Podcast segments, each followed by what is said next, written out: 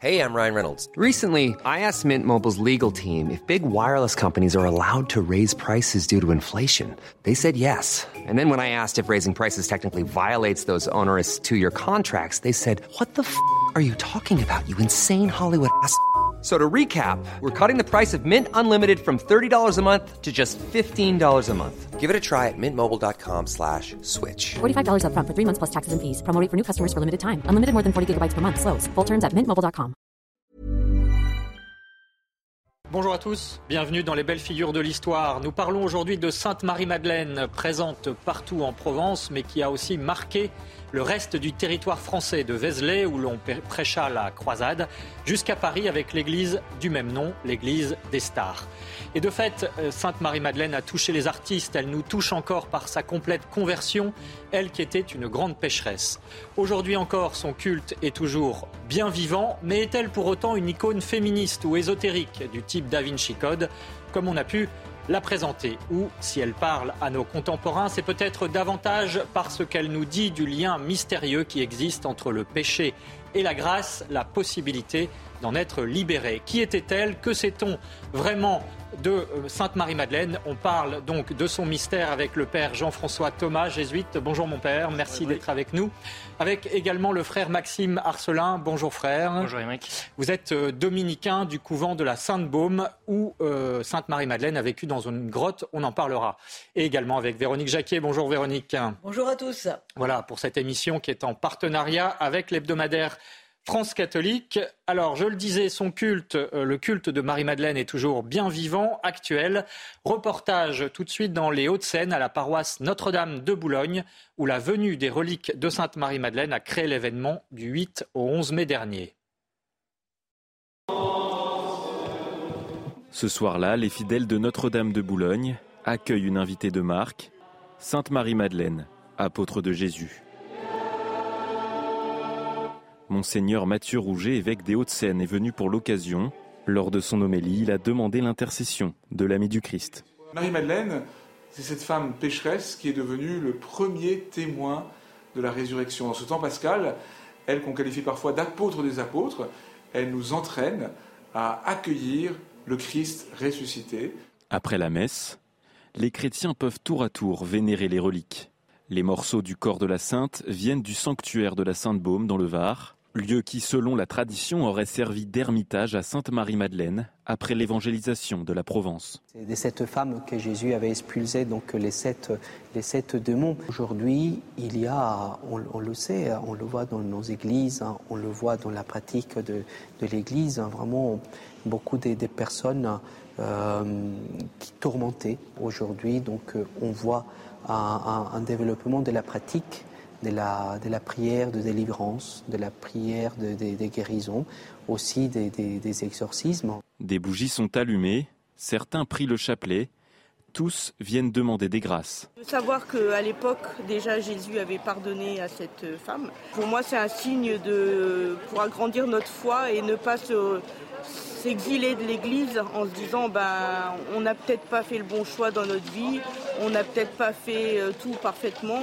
mais euh, il y a une, entité au-dessus de nous qui peut nous pardonner. La grâce de, la conversion, du repentir, euh, la grâce pour moi personnellement d'être une, épouse, une mère de famille.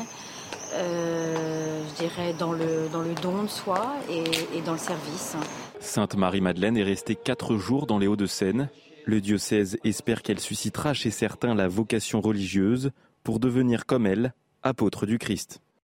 Un reportage signé Charles Baget et Éloi Rochebrune. Alors, frère Maxime Marcelin, euh, vous avez accompagné la tournée de ces reliques car vous êtes un des gardiens euh, de la dévotion à Sainte Marie-Madeleine à la Sainte-Baume. Dans le Var, on va reparler de ce lieu tout à l'heure. Mais auparavant, pourquoi est-ce qu'aujourd'hui on vient voir Sainte Marie-Madeleine, que ce soit à la Sainte-Baume ou ailleurs? Est-ce que ce sont pour de bonnes ou de mauvaises raisons, certaines euh, plutôt ésotériques, justement, à la mode Da Vinci Code? Oui, en effet. Donc, il y a on vient la voir d'abord parce qu'elle est présente dans l'Évangile, de toute façon. Donc quelqu'un en a parlé. Et, euh, en a parlé dans cette histoire que l'on a de, cette femme, en effet, euh, témoin du ressuscité après avoir été délivrée par le Seigneur. Et euh, cela parle aux chrétiens parce que c'est dans l'Évangile, mais l'Évangile il est aussi lu par les gens qui sont qui sont pas chrétiens et donc un certain nombre.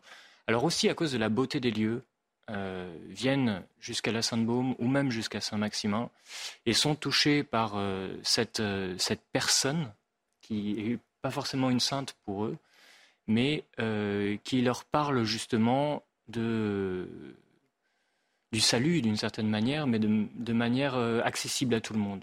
On peut, comme disait la dame euh, dans la présentation, hein, euh, on peut avoir fait du mal et en même temps être récupéré par le bon Dieu. Récupérer, on peut trouver une, une nouvelle manière de, de, de, se remettre sur les rails, si vous voulez. De revivre. Oui, tout à fait, de revivre.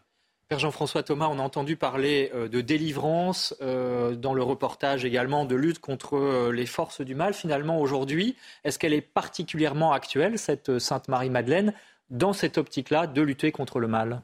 Plus que jamais. Le mal n'a jamais été aussi présent que dans le monde contemporain. Alors évidemment, les formes sont différentes selon les époques, mais on peut dire qu'il a beaucoup d'imagination actuellement. Donc, le démon le démon, oui. Donc il a, euh, notre époque a besoin de, figures comme euh, Marie-Madeleine. Ce n'est pas par hasard si c'est dans l'Évangile la femme dont on parle le plus, avec la Sainte Vierge évidemment. Et on a là deux figures qui sont apparemment opposées, mais qui sont complémentaires. Euh, la Sainte Vierge qui est toute pureté, et en Marie-Madeleine, ce que l'on reconnaît, ce n'est pas la pureté qu'elle peut acquérir après avoir été pardonnée par Jésus, mais c'est d'abord cette délivrance, euh, elle qui était possédée par euh, toutes les formes du mal à son époque. Alors justement, on va partir à la découverte pour comprendre qui est vraiment Véronique, cette Marie-Madeleine dont on parle dans l'Évangile, mais sous des formes différentes peut-être. Oui, ce n'est pas si simple que cela en a l'air. On la présente sous le nom de Marie de Magdala. Magdala, c'est une petite bourgade près de Tibériade et donc près du lac de Galilée. Euh, elle est présentée comme disciple du Christ et puis elle est présentée aussi sous les traits de la femme pécheresse qui vient baigner les pieds de Jésus avec du parfum et avec ses larmes pour montrer son repentir. Euh, marque d'un profond repentir quand elle, elle sèche ses pieds avec ses longs cheveux. On voit ça hein, dans certaines scènes de films au cinéma. Euh, Jésus dira d'ailleurs que ses péchés sont pardonnés car elle a montré beaucoup d'amour. Et l'Évangile cite après cet épisode le nom de quelques personnes attachées au Christ et le suivant, donc comme disciples. Et parmi ces personnes est citée Marie appelée Madeleine, dont laquelle sept démons étaient sortis. Donc Marie de Magdala et la pécheresse pardonnée sont une seule et même personne, sans doute une courtisane d'un haut niveau social ou une femme entretenue. Et puis, il y a une autre Marie qui apparaît dans les évangiles et qui pourrait être Marie-Madeleine, c'est la fameuse Marie de Béthanie, qui est la sœur de Marthe et de Lazare, Lazare qui sera ressuscité des morts par Jésus, qui sera un proche du Christ. Alors la tradition qui associe Marie-Madeleine à Marie de Béthanie est très vivace en Provence. Pourquoi? Parce que la tradition rapporte que Marie-Madeleine est venue en Provence avec Marthe et avec Lazare, d'où le fait que Marie-Madeleine serait aussi Marie de Béthanie. Et puis, vous l'avez dit, euh, c'est évidemment le premier témoin de la résurrection. Euh, c'est elle qu'on présente donc souvent avec un vase ou un pot contenant des onguents pour embaumer le corps du Christ. C'est ainsi qu'elle est souvent représentée. Frère Arcelin, euh, donc si je résume, ce dont on est sûr, c'est que c'est une femme pécheresse qui a été délivrée de sept démons. Ça veut dire que dans son époque, c'était une courtisane, une libertine, on dirait aujourd'hui? Oui, euh, on évitera la prostituée parce que euh, quand elle est citée justement explicitement par Saint Luc, elle est accompagnée par une femme qui est la femme de l'intendant d'Hérode. Et elle aide le Seigneur et les disciples de leurs biens. Donc visiblement, en effet, plutôt de l'ordre de la courtisane.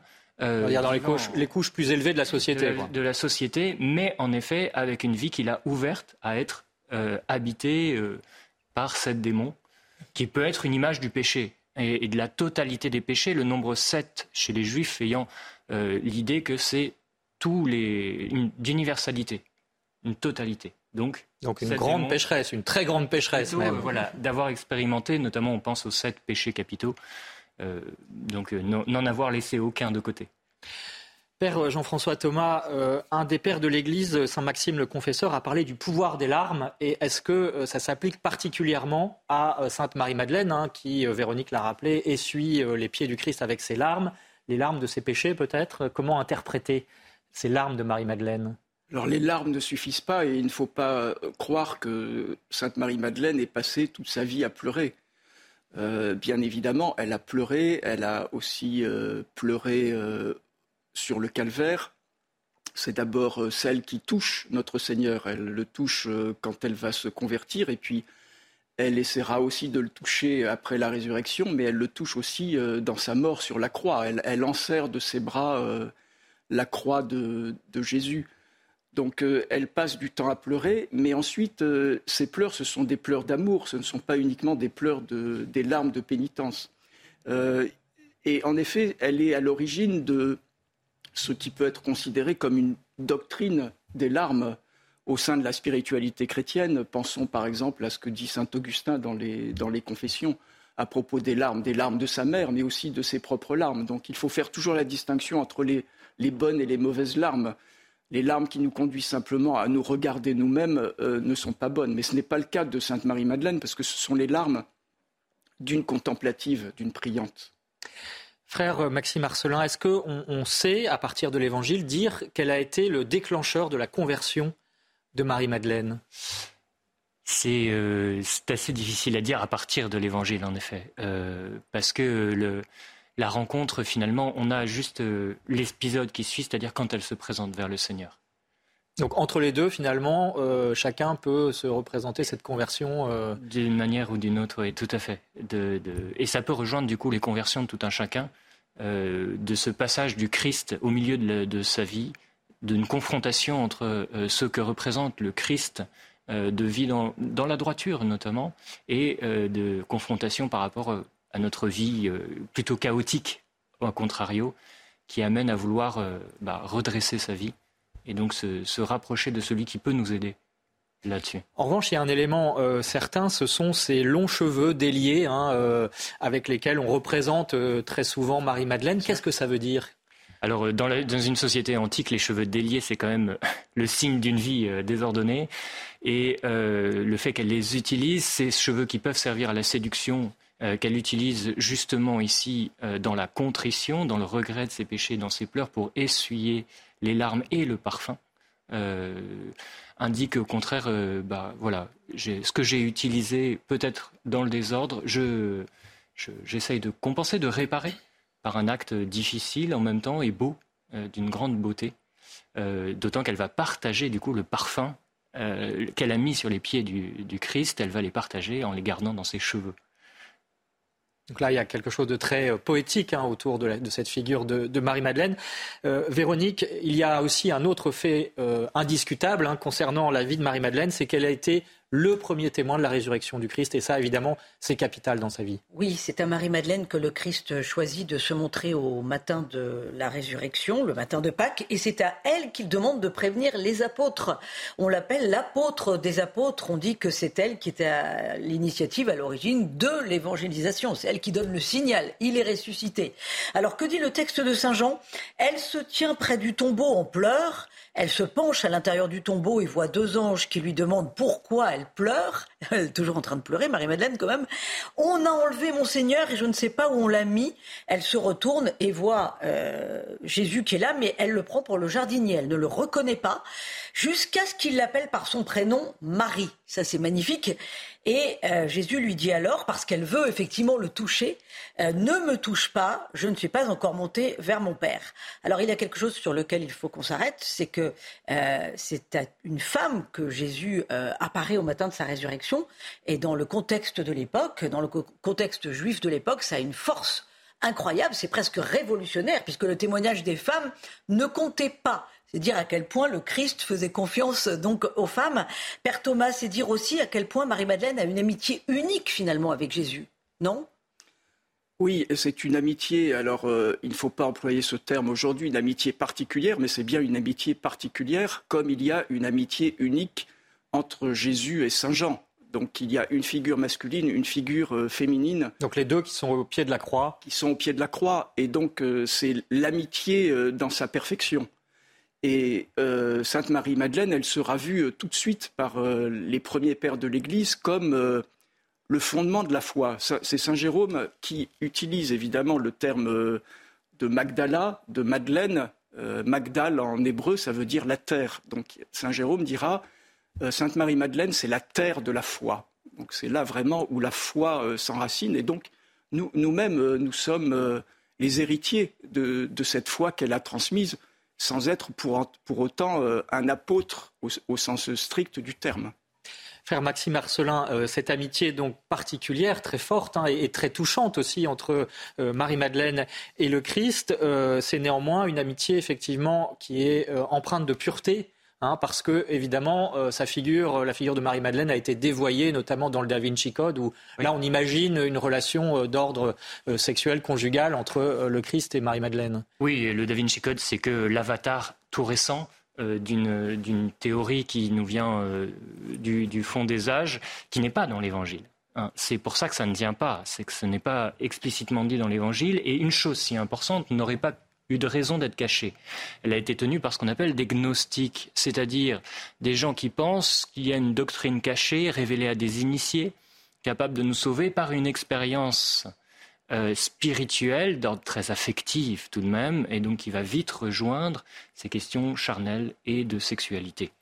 Euh, là, en effet, il faut, euh, voilà, c'est tentant de voir une amitié comme ça, et en même temps, ce n'est pas cohérent avec tout l'enseignement du Christ et avec tout ce qu'on a par ailleurs dans l'Évangile. Ce qui impliquerait, en en en voulant tenir euh, une idée de mariage, par exemple, ou même de relation charnelle entre le Christ et Marie-Madeleine, de laisser de côté des pans entiers des discours de Jésus dans les évangiles. Or, il faut partir toujours des évangiles qui sont les témoignages les plus fiables. Même les évangiles qu'on dit apocryphes ont été écrits plus tard. Ce sont des textes, souvent dans des communautés assez réduites, qui n'ont pas été retenus parce que pas assez fiables.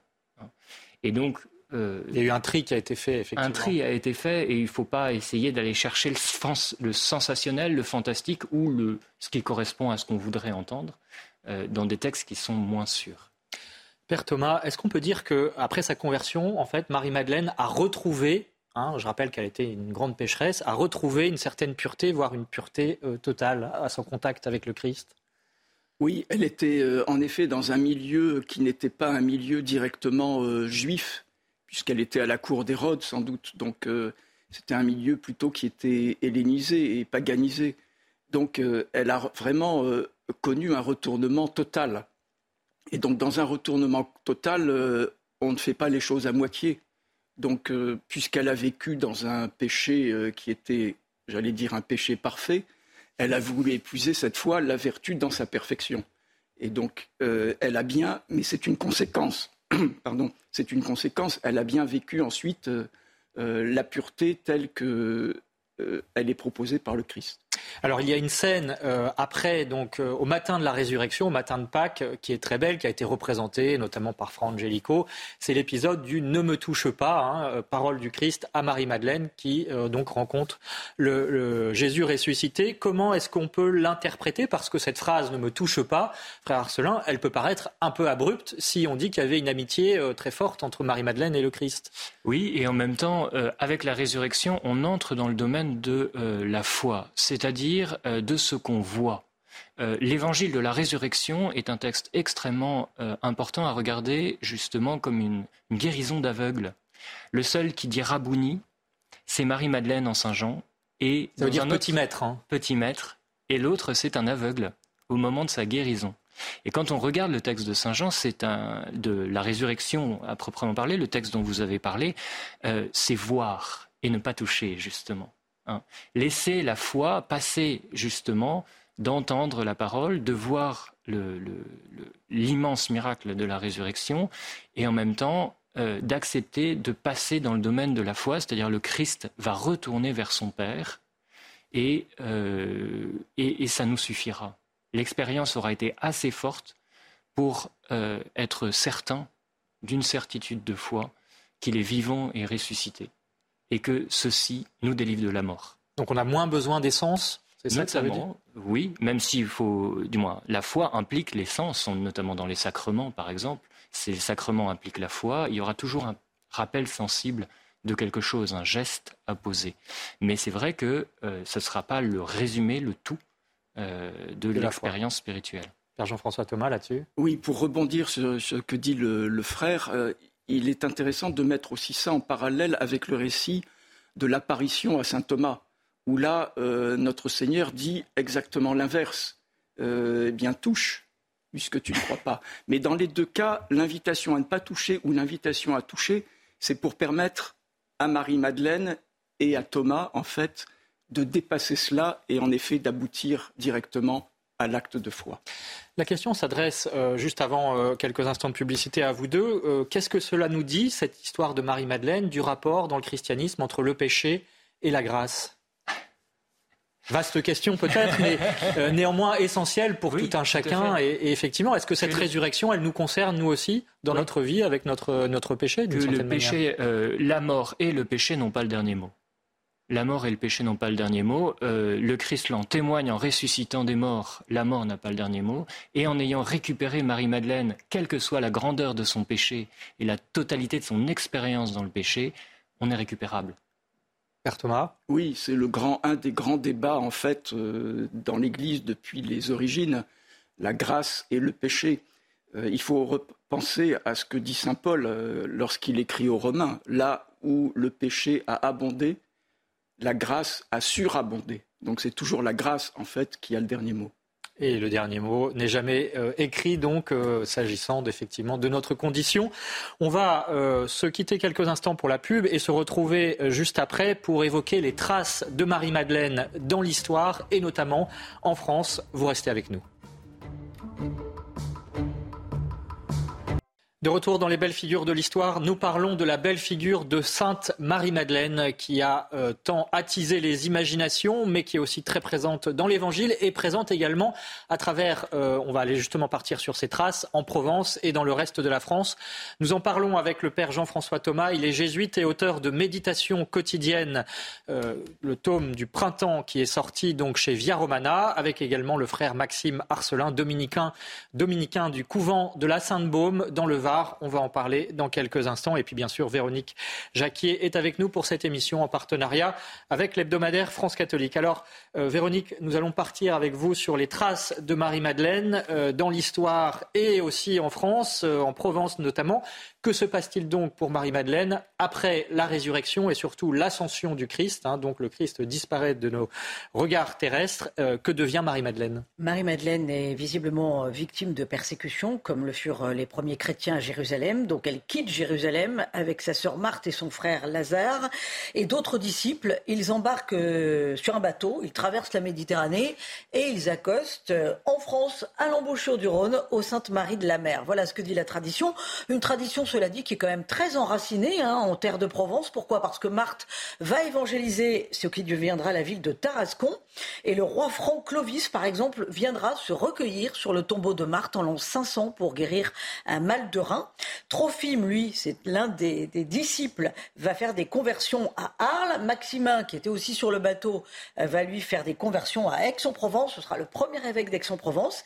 Et puis Marie-Madeleine et son frère Lazare, eux, vont évangéliser Marseille. Euh, Lazare sera le premier évêque de la ville de Marseille.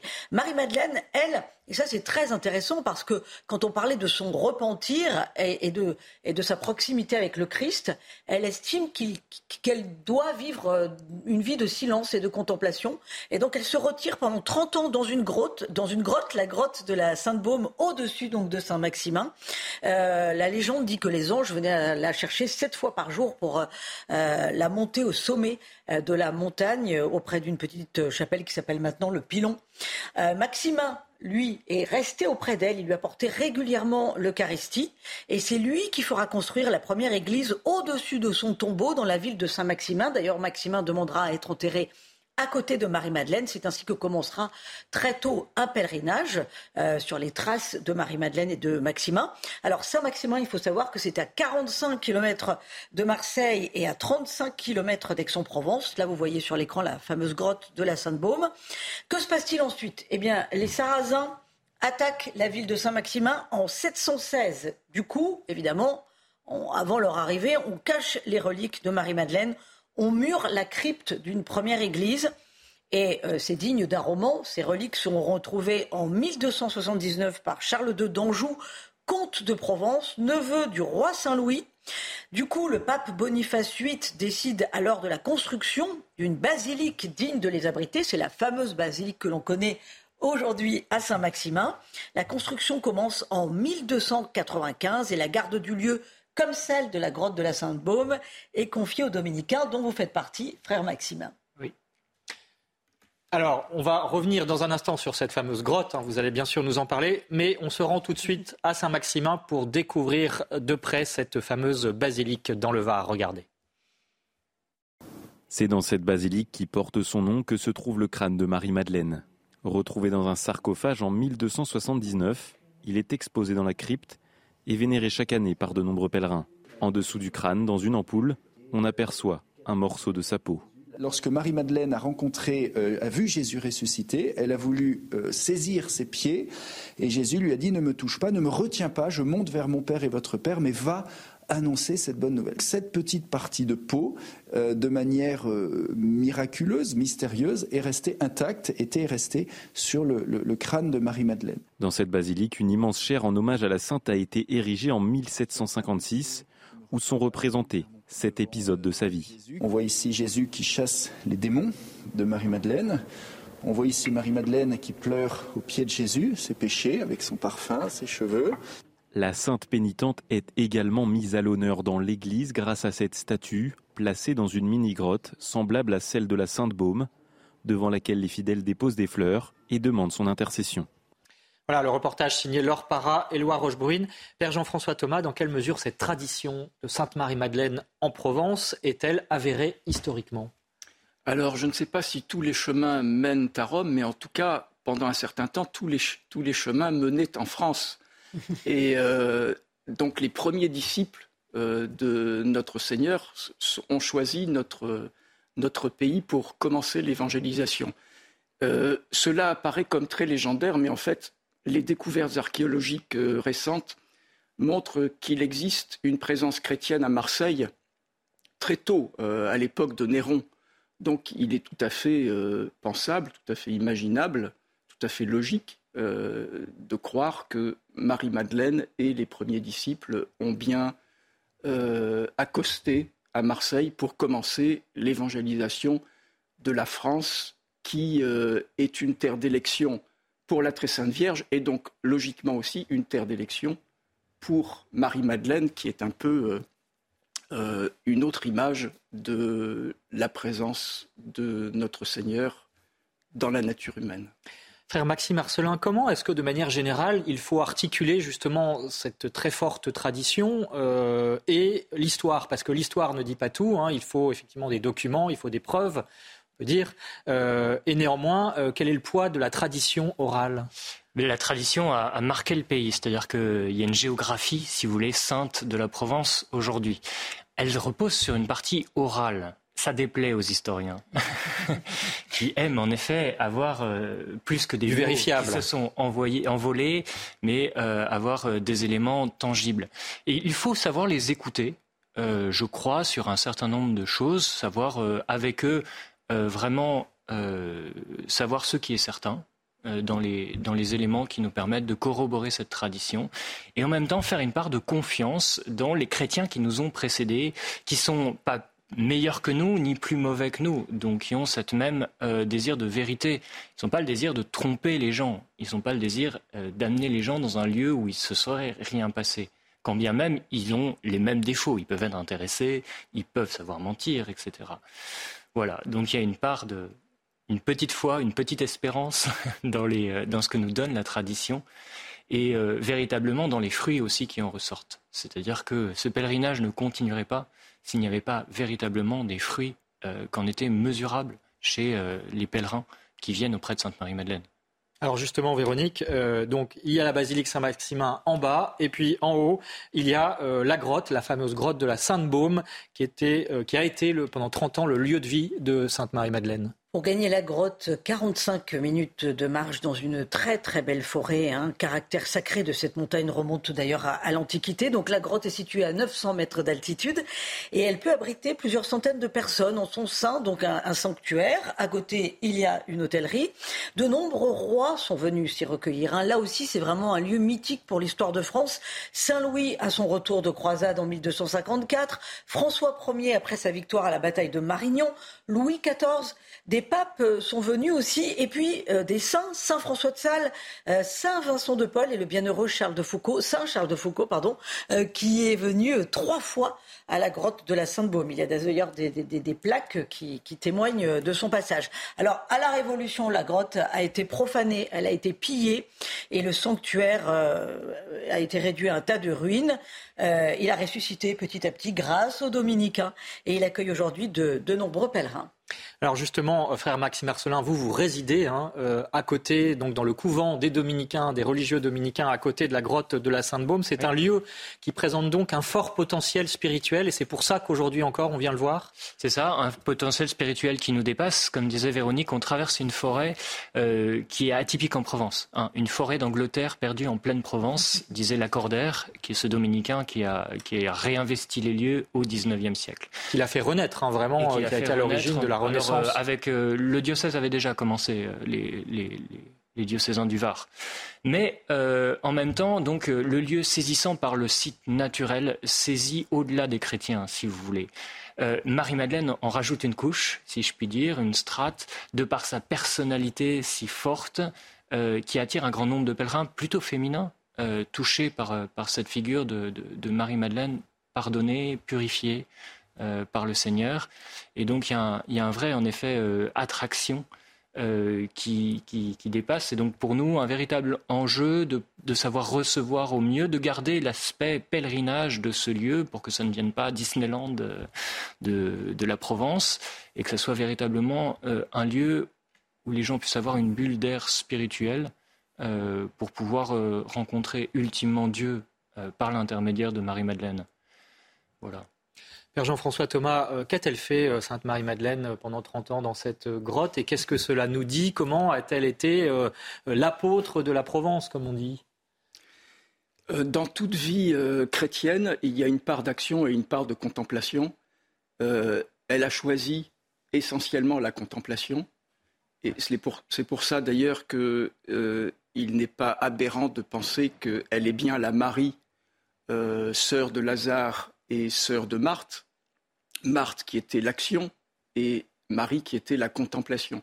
Marie-Madeleine, elle donne tout de suite à l'Église euh, cette touche très particulière qui montre que, en fait, l'évangélisation en tant que telle ne peut pas se faire s'il n'y a pas une fondation dans la prière, s'il n'y a pas une fondation dans la vie spirituelle, dans la vie intérieure. Frère Arcelin, est-ce qu'on peut dire que Marie-Madeleine, c'est le premier moine ou la première moniale ou première religieuse, comme on dit euh, Qu'est-ce que vous en pensez? Quand on lit certains textes, on peut se dire qu'en effet, elle a quelque chose, quelque chose de l'ordre de la vie, en effet, monastique. Les élévations sept fois par jour correspondent à la prière euh, sept fois par jour des moines et des moniales, ce retrait euh, contemplative euh, après avoir été prédicatrice d'une certaine manière. Elle a eu une expérience très forte, elle a commencé par le partager, et puis cette espèce de, au bout d'un moment, de saisissement, ce désir de n'être qu'à Dieu. Hein, de se consacrer à Dieu, pour se préparer au ciel sans doute, et aussi pour porter le monde dans la prière. Hein. Euh, la prière et la pénitence, qui est un aspect de, cette grotte-là, c'est-à-dire euh, elle n'est pas dans un, dans un club med quand elle est à la Sainte-Baume, je sais que c'est dans le sud, mais il fait beau. Euh, il fait beau et en même temps c'est un lieu qui est exposé plein nord, donc il n'y a pas le soleil de tout l'hiver, s'il y a une humidité très forte, et donc il y a cet aspect de, de par amour du Seigneur, elle veut contribuer à, prolonger dans sa chair ce qui manque à la passion du Christ, comme dit Saint Paul, si vous voulez, pour la, réparation des péchés, et par amour donc de tous les pèlerins qui viennent euh, et qui, depuis des années euh, ici dans, ce lieu-là. Euh, ça, dit véritablement aussi quelque chose de ce que Marie-Madeleine peut apporter dans ce lieu. Alors Véronique, il n'y a pas que euh, Saint-Maximin, hein, puisque le culte euh, de Sainte-Marie-Madeleine à Sainte-Marie-Madeleine est très ancien, euh, depuis le 5e siècle, et qu'il a rencontré un franc succès dans toute la France. Oui, alors un franc succès justement parce que vous venez de souligner, c'est-à-dire euh, qu'elle plaisait dans les milieux monastiques. De nombreux récits associent son personnage à l'ascétisme, à une vie de pénitence et aussi à une vie mystique de par sa proximité avec le Christ. Donc tout cela a de quoi plaire aux moines et aux moniales de l'époque. Donc autour de l'an 1000, l'abbé de Vézelay se passionne euh, donc Vézelay, haut lieu de la chrétienté en Bourgogne, euh, se passionne pour Marie-Madeleine et il fait en sorte que se, développe le culte de ses reliques. Il fait savoir que sa sépulture se trouverait dans la crypte de l'église et euh, ces reliques auraient été ramenées là, car menacées par les invasions sarrasines en Provence. Jusque-là, pourquoi pas, tout se tient. du coup, la réputation de son sanctuaire grandit et Vézelay devient le point de départ des chevaliers pour la croisade. En 1267, les moines de Vézelay obtiennent d'ailleurs du pape la reconnaissance des fameuses reliques de Marie-Madeleine. Mais voilà, là, je vous parle de 1267, sauf que en 1279, je vous le rappelle, Charles d'Anjou, comte de Provence, mène l'enquête, lui, en Provence, et euh, il étudie les livres d'histoire, il écoute les habitants, et il découvre le fameux tombeau de Marie-Madeleine dans l'église, derrière un mur, donc d'une fameuse crypte à Saint-Maximin. Tombeau d'ailleurs assez exceptionnel puisqu'on a vu le reliquaire là euh, durant le reportage, euh, le reliquaire avec le chef de Marie-Madeleine. Donc euh, ce n'est pas rien. Toujours est-il donc qu'à partir du XIVe siècle, le pèlerinage à Saint-Maximin et à la Sainte-Baume prend un petit peu le leadership et devient après Rome et Saint-Jacques de Compostelle le, pèlerinage le, le plus populaire de l'Occident catholique. On dira que Saint-Maximin c'est le troisième tombeau de la chrétienté. Frère Arcelin, comment expliquer ce lien euh, entre euh, les croisés et euh, Sainte Marie-Madeleine Est-ce que ça dit quelque chose hein, donc, Puisque la première croisade a été prêchée à Vézelay par Saint Bernard. Et, effectivement, donc on imagine qu'il pouvait y avoir un lien très fort entre Sainte Marie-Madeleine et ces, croisés qui voulaient aller délivrer le tombeau du Christ. Une sorte de, retour par rapport à cette, cette, femme venue de Palestine et chassée de, de l'endroit où elle était, où le Christ a vécu surtout. Hein. Euh, et qui, euh, qui n'abandonne pas le Christ par amour. Et donc, euh, en effet, on peut penser que ça, ça stimule les croisés à, à vouloir l'adopter d'une certaine manière pour pouvoir, pour pouvoir partir à leur tour. C'était des pénitents aussi, Père Jean-François Thomas? C'était d'abord des pêcheurs, et puis ensuite, certains sont devenus des pénitents. Donc, Marie-Madeleine a dû avoir en effet une, une très, grande, très grande influence. En tout cas, il est magnifique de penser que euh, c'était une époque où à la fois les puissances princières et les autorités ecclésiastiques euh, se disputaient euh, la possession de reliques aussi insignes que celle de Sainte Marie-Madeleine, mais ça a été le cas aussi pour d'autres reliques. Donc c'était vraiment une époque à la fois évidemment de péché, de très grande violence, mais aussi une époque de foi. Alors il y a un point, parce que malheureusement euh, l'émission touche à sa fin, euh, c'est que Marie-Madeleine a fasciné aussi les artistes. Elle est présente dans toute la France. Euh, donc on a parlé de Vézelay, on a parlé de Saint-Maximin, mais on pourrait citer aussi Reims, Rodez, Avignon, le monastère Sainte-Madeleine du Barou, qui est récent, l'immense église de la Madeleine à Paris. Pourquoi a-t-elle aussi fasciné les artistes? Qu'est-ce qui touche dans la figure de Marie-Madeleine, qui touche la fibre artistique, à votre avis? Alors c'est surtout à partir euh, du XIIIe siècle, en fait, à partir du moment où il y a la redécouverte euh, de ces reliques qu'elle va être représentée. Mais encore aujourd'hui, quand on va dans une église, euh, Sainte Marie-Madeleine est une des saintes les plus représentées, alors surtout à partir du XVe siècle, tant dans la sculpture que dans la peinture. Et puis il y a eu cette époque en France du XVIIe siècle où Marie-Madeleine a pris une importance très particulière parce qu'elle a été proche de la croix. Donc c'est une époque de dévotion à la croix, mais aussi l'époque de la dévotion au Sacré-Cœur de Jésus. Donc euh, être le plus proche possible du Christ, comme l'a été euh, Marie-Madeleine, avec cette dimension à la fois de, prière et de pénitence. Alors un dernier mot, euh, Véronique, pour euh, nous parler de la célébration de sa fête. Hein. on a dit que son culte était toujours euh, très actuel, et notamment donc à Saint-Maximin.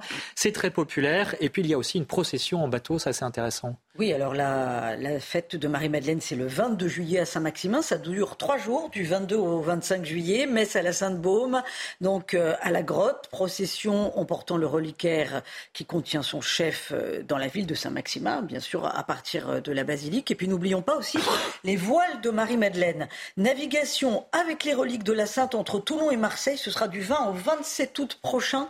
C'est une initiative qui, qui, qui veut faire vivre la nouvelle évangélisation en portant finalement Marie-Madeleine au cœur de la population. Et ça, ça a beaucoup de succès euh, l'été, donc sur la côte varoise. Juste un petit mot, on a parlé des artistes qui s'intéressaient à Marie-Madeleine. Il y a aussi les scientifiques, parce qu'on a euh, des scientifiques qui ont étudié ces reliques et il en est ressorti une étude anthropologique en 1974 qui faisait dire euh, au reliquaire, là, à son chef et, aux ossements qu'on a trouvés, qu'il s'agit d'une femme d'un mètre 43, âgée d'environ 50 ans et de type méditerranéen. Voilà à quoi ressemblait Marie-Madeleine. Voilà, on va voir à l'écran cette reconstitution euh, à partir de ces éléments euh, scientifiques. Un dernier mot, Véronique, des quelques livres, quelques lectures pour mieux découvrir euh, Sainte Marie-Madeleine. L'adoration à l'école de Marie-Madeleine par le père Florian Racine, ça c'est aux éditions de l'Emmanuel. Il y a aussi une référence, Marie-Madeleine par le père dominicain, le père Lacordaire, le restaurateur de l'ordre des dominicains en France. On peut le trouver en livre de poche.